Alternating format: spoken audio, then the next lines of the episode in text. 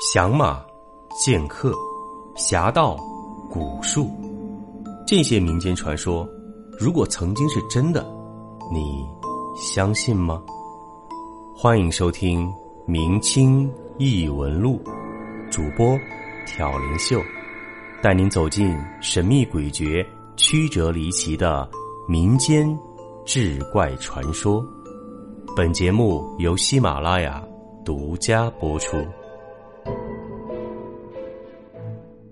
我们经常说：“问世间情为何物，直叫人生死相许。”说出来是很简单的一句话，但你有没有想过，如果这种事儿真的发生了，会是什么样呢？今天要讲的故事就和这个“情”字有关。故事来自咱们的老朋友容嬷嬷，地点是江南。江南大地。自古就是富庶之乡，江浙苏杭一度曾经是全中国的重要赋税来源。雍正大帝用年羹尧平定西川叛乱那几年，更是全中国都靠着苏杭的税金来支撑的。可以说，那个时候全国赋税十之七八都来自江南。在江南有很多数百年的名门望族。这些家族最早可以追溯到南北朝东晋时期，最著名的就是金陵乌衣巷的三谢世家。这种大家族时间久了，自然就多了很多规矩，而这些大家族地理位置上又很靠近，所以渐渐的，他们的规矩就融合统一了。到了明清两代，江南望族已经隐隐的成为了一个整体。今天要讲的这个故事发生在零九年，地点在江苏苏州。当时，嬷嬷家一个老头子到苏州去谈一桩事情，那是个不小的生意，就在苏州市区。老头子是从东北过去的，所以事情办完了之后也并不急着走。他从来没到过长江以南，想留下来玩几天，看看苏州园林。当然了。具体谈什么生意，咱们就不便透露了。一天中午，当地几个人陪着老头子在苏州一家很出名的饭馆里吃饭。那个馆子临水而建，他们在二楼，窗户一开，正好可以看到楼下的流水，欣赏江南景色。对了，这个饭馆近几年非常有名。说到这儿，估计苏州的同学应该猜到是哪个馆子了吧？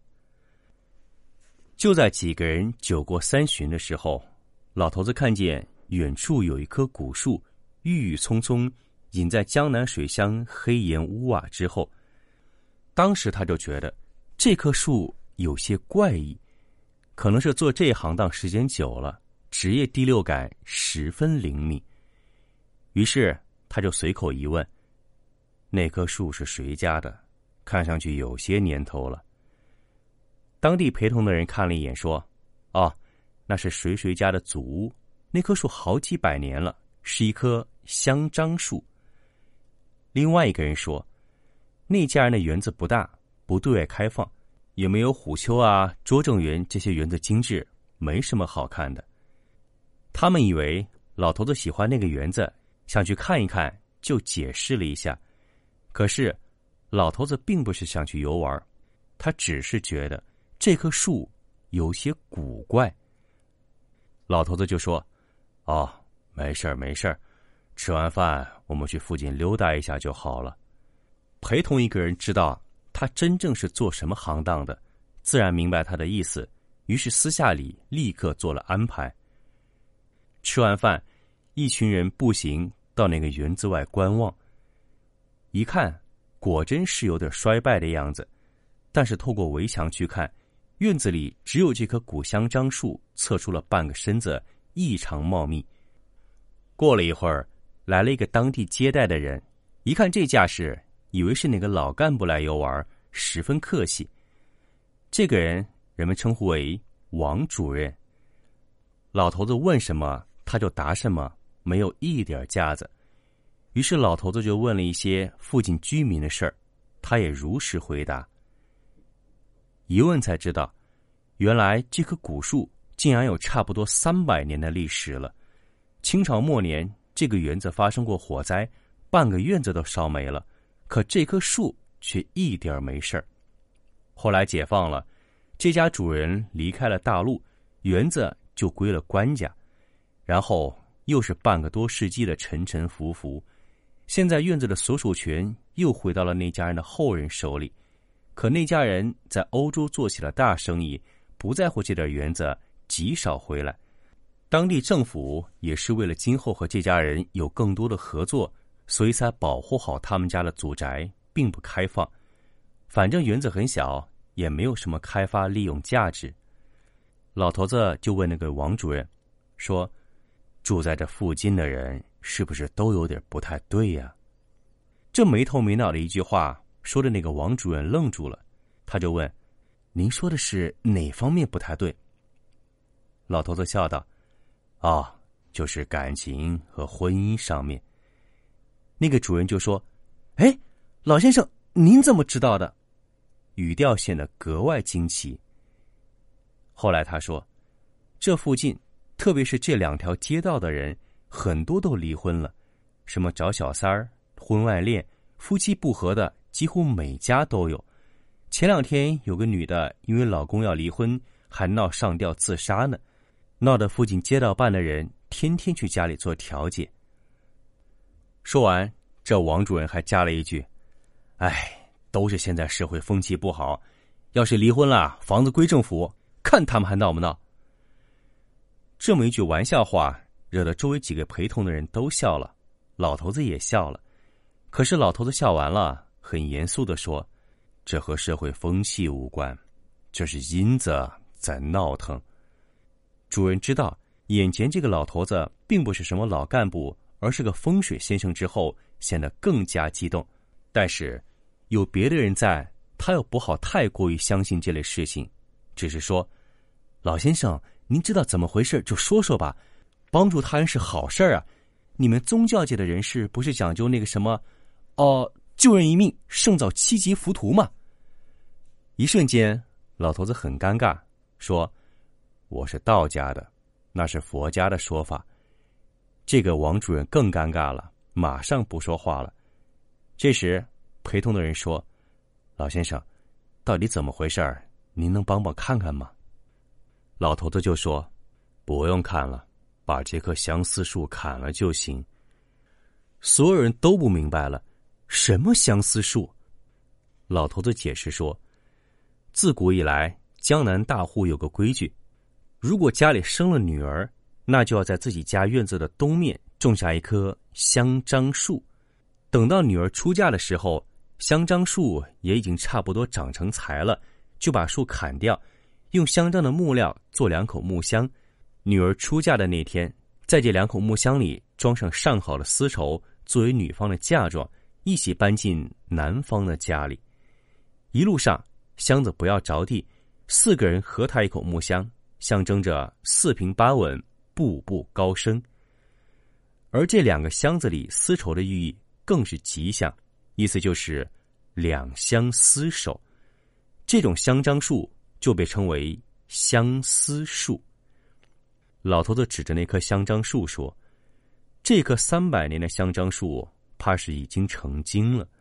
它的使命就是陪同它的主人嫁到男方家中，护佑女子。”一生的幸福和安康，只是不知为什么这棵树没有被砍，反而被留了下来。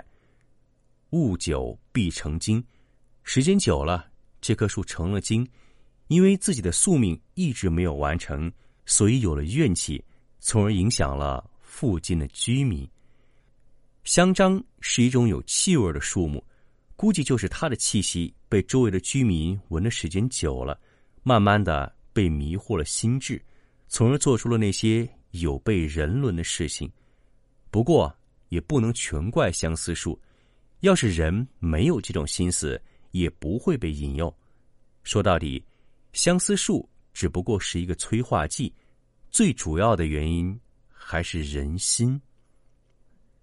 事后，当地联系了这家屋主，果然，当年待嫁那个女儿在未成年的时候就夭折了。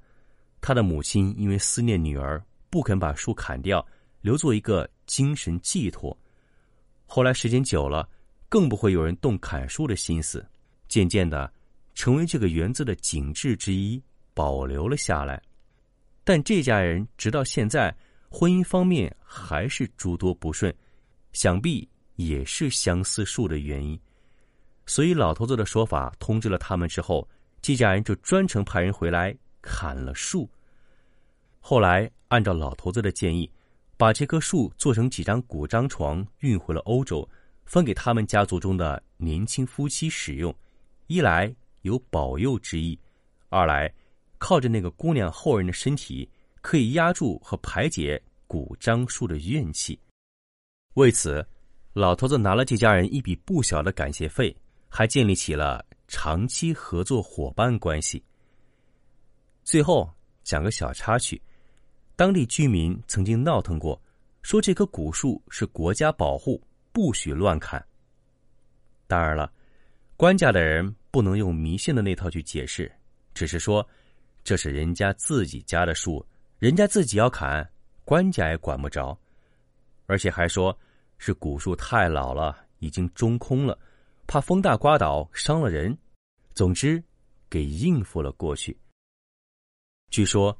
那个园子附近现在还是有闹离婚的人，但明显数量和比例上已经少了很多。毕竟老头子也说过，相思树只不过是催化剂而已。世间最丑陋的是人心。好，故事讲到这儿就结束了。